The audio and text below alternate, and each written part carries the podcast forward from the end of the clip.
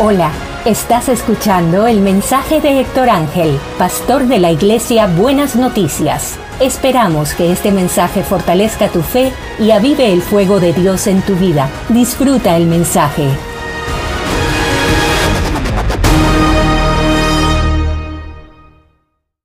Hoy quiero estar hablando con ustedes sobre el tema La luz vence las tinieblas. Un tema que no creo que sea controversial en, el tema como tal, pero creo que sí se vuelve controversial en algunas ocasiones cuando vamos más a las aplicaciones. Entonces, hoy quiero estar hablando eso con ustedes y creo que, que va a ser un tiempo edificante si podemos concentrarnos en eso y podemos ver las experiencias de cada uno y lo que nos enseña la Biblia sobre el principio de que la luz vence las tinieblas. Ahora, ¿por qué se vuelve importante este tema en cuanto a, a conversar cuando parece tan elemental? Parece tan elemental que la luz vence las tinieblas. No parece nada nuevo que, esté escrito eso en la Biblia, uno dice, wow, ¿en qué estaba pensando quizás Mateo, Juan, cuando escribe que la luz vence las tinieblas? Sin embargo, hay algo bien profundo que está en el mismo corazón del reino de Dios. Algo que viene a ser centrar en lo que es la visión del reino de Dios y de cómo se expande. Y quiero comenzar leyendo Juan 1.5, que dice, la luz, la luz en las tinieblas resplandece y las tinieblas no prevalecieron. Está en los primeros versículos del Evangelio de Juan, bien claro, la luz resplandece en las tinieblas y las tinieblas no prevalecen. ¿Qué, ¿Qué le hace pensar eso a usted? Cuando usted lee eso en su Biblia, de que la luz resplandece en las tinieblas, ¿qué viene a buscar eso en usted? ¿Qué, qué le muestra? ¿Qué le revela? Sobre todo que dice las tinieblas no prevalecieron. Ahora, yo quiero que reflexionemos en esto, como decía, porque es bien importante en cuanto a la aplicación, porque hay veces que hay cristianos, no todo, hoy no quiero generalizar, pero en algunas ocasiones hay grupos de cristianos que le dan más poder a las tinieblas que a la luz. Hay grupos de cristianos que a veces hablan hasta más de Satanás que del mismo Jesús. Hay grupos de cristianos que a veces exaltan tanto el poder de Satanás y los demonios que pareciera que Él es el Todopoderoso y no Jesús. Pero si nosotros vamos a nuestras bases bíblicas, si nosotros abrimos nuestras Biblias y nos sentamos antes de ir a la práctica y, y interiorizamos que no hay tinieblas que puedan vencer a la luz. Que la luz, por más pequeña que ella sea, siempre va a vencer a la luz, a las tinieblas. Entonces, Juan comienza su evangelio así. La luz en las tinieblas resplandece. Ahora vamos a ir entrando un poco en la práctica. Si la Biblia nos dice que la luz en las tinieblas resplandece y usted y yo somos la luz del mundo, como dijo Jesús en Mateo 5, versículo 14, ¿por qué tenemos miedo a la oscuridad? ¿Por qué hay cristianos hoy en día que tienen miedo a, los poderes satánicos? ¿Por qué hay cristianos hoy en día que tienen miedo a ciudades bien mundanas, a culturas bien mundanas? ¿Por qué hay cristianos hoy en día que tienen miedo de enviar a sus hijos cristianos a escuelas donde son malos los estudiantes que están ahí? Los barrios son malos, hay mucho pecado. Yo me asombro cada vez que escucho hablar a personas que dicen, no, esa ciudad es bien mala, no, mejor no vayan a esa escuela, no vayan a ese trabajo, no estudien esa carrera universitaria. ¿Acaso no han leído que dice la Biblia que la luz en las tinieblas resplandece? Si usted y yo nos ponen en una ciudad bien oscura, lo único que tenemos que hacer es salir y resplandecer para que la oscuridad se disipe. Fue lo que sucedió con José. Fue lo que sucedió con Daniel en Babilonia. Fue lo que hizo Jesús donde quiera que iba caminando y fue lo que han hecho todos los cristianos y tenemos que hacer todavía usted y yo, donde quiera que Dios nos mande.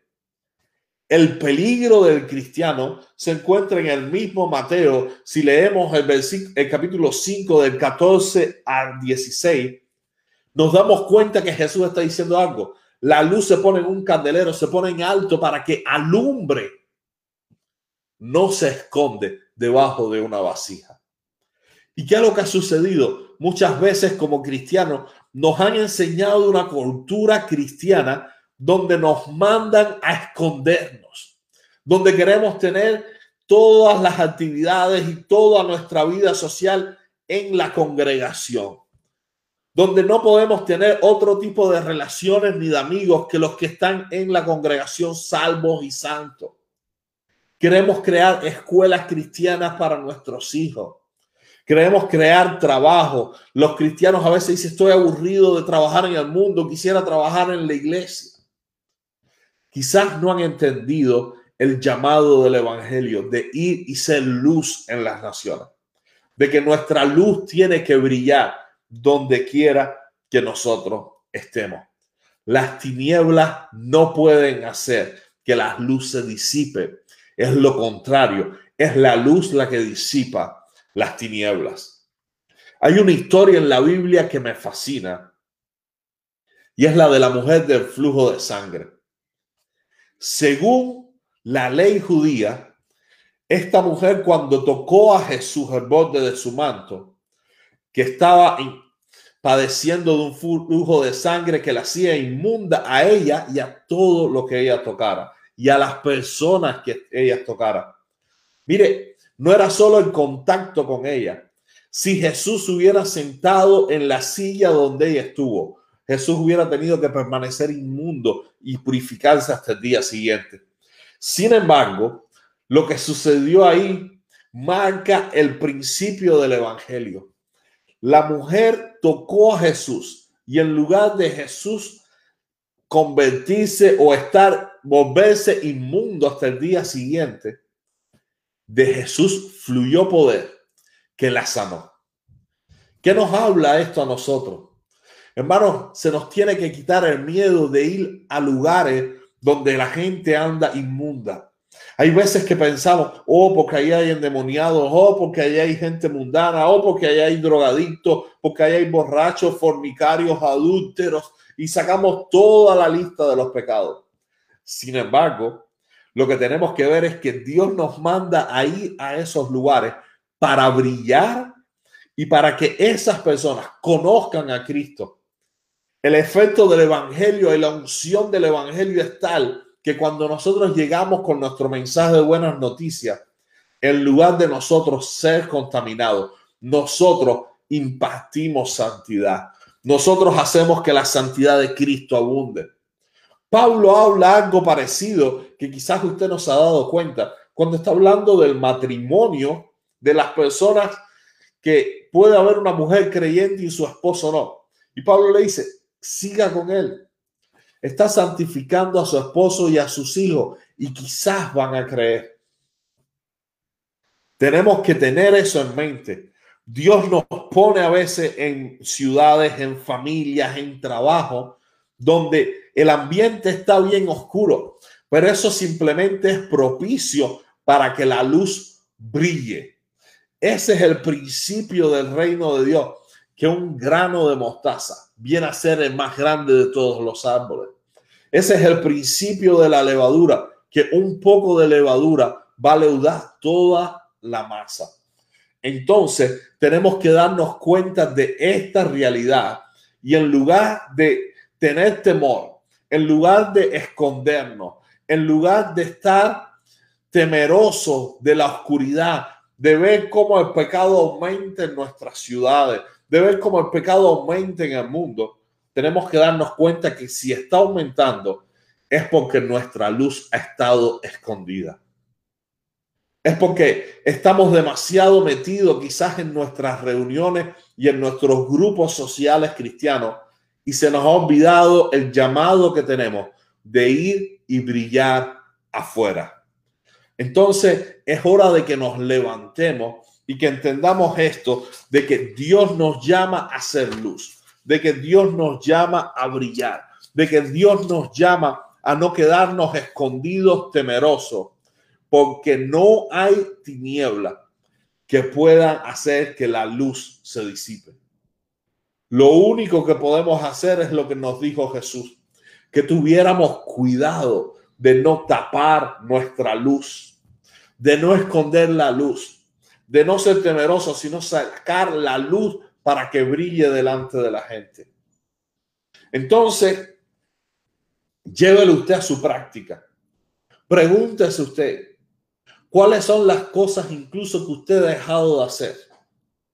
las personas que usted ha dejado de visitar, los estudios que quizás usted no se ha atrevido a hacer por temor a que oh, es una carrera bien oscura.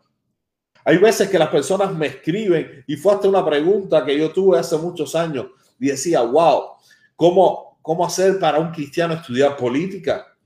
¿Cómo es que es posible que un cristiano estudie psicología? Es que es posible que un cristiano estudie ciertas carreras. Claro que sí. Tenemos que ser luz. Tenemos que brillar donde Dios nos mande.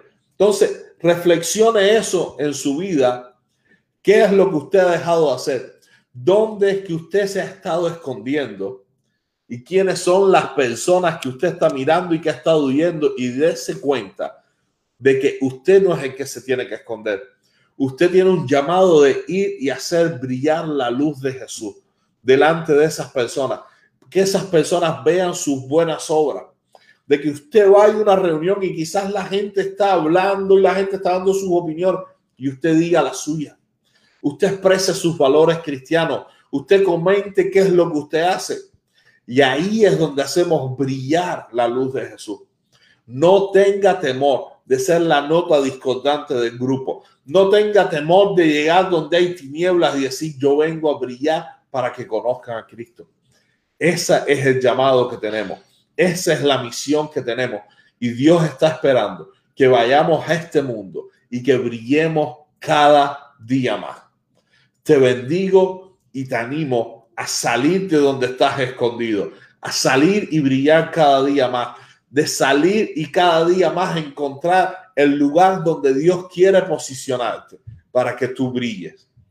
Bendiciones, no tengas temor y siempre recuerda que la luz vence a las tinieblas. Bendiciones. Bye bye. Gracias por escuchar nuestro podcast. Nuestra oración es que la palabra de Dios produzca fruto en tu vida y pueda ser avivado. Comparte este mensaje y bendice a otros.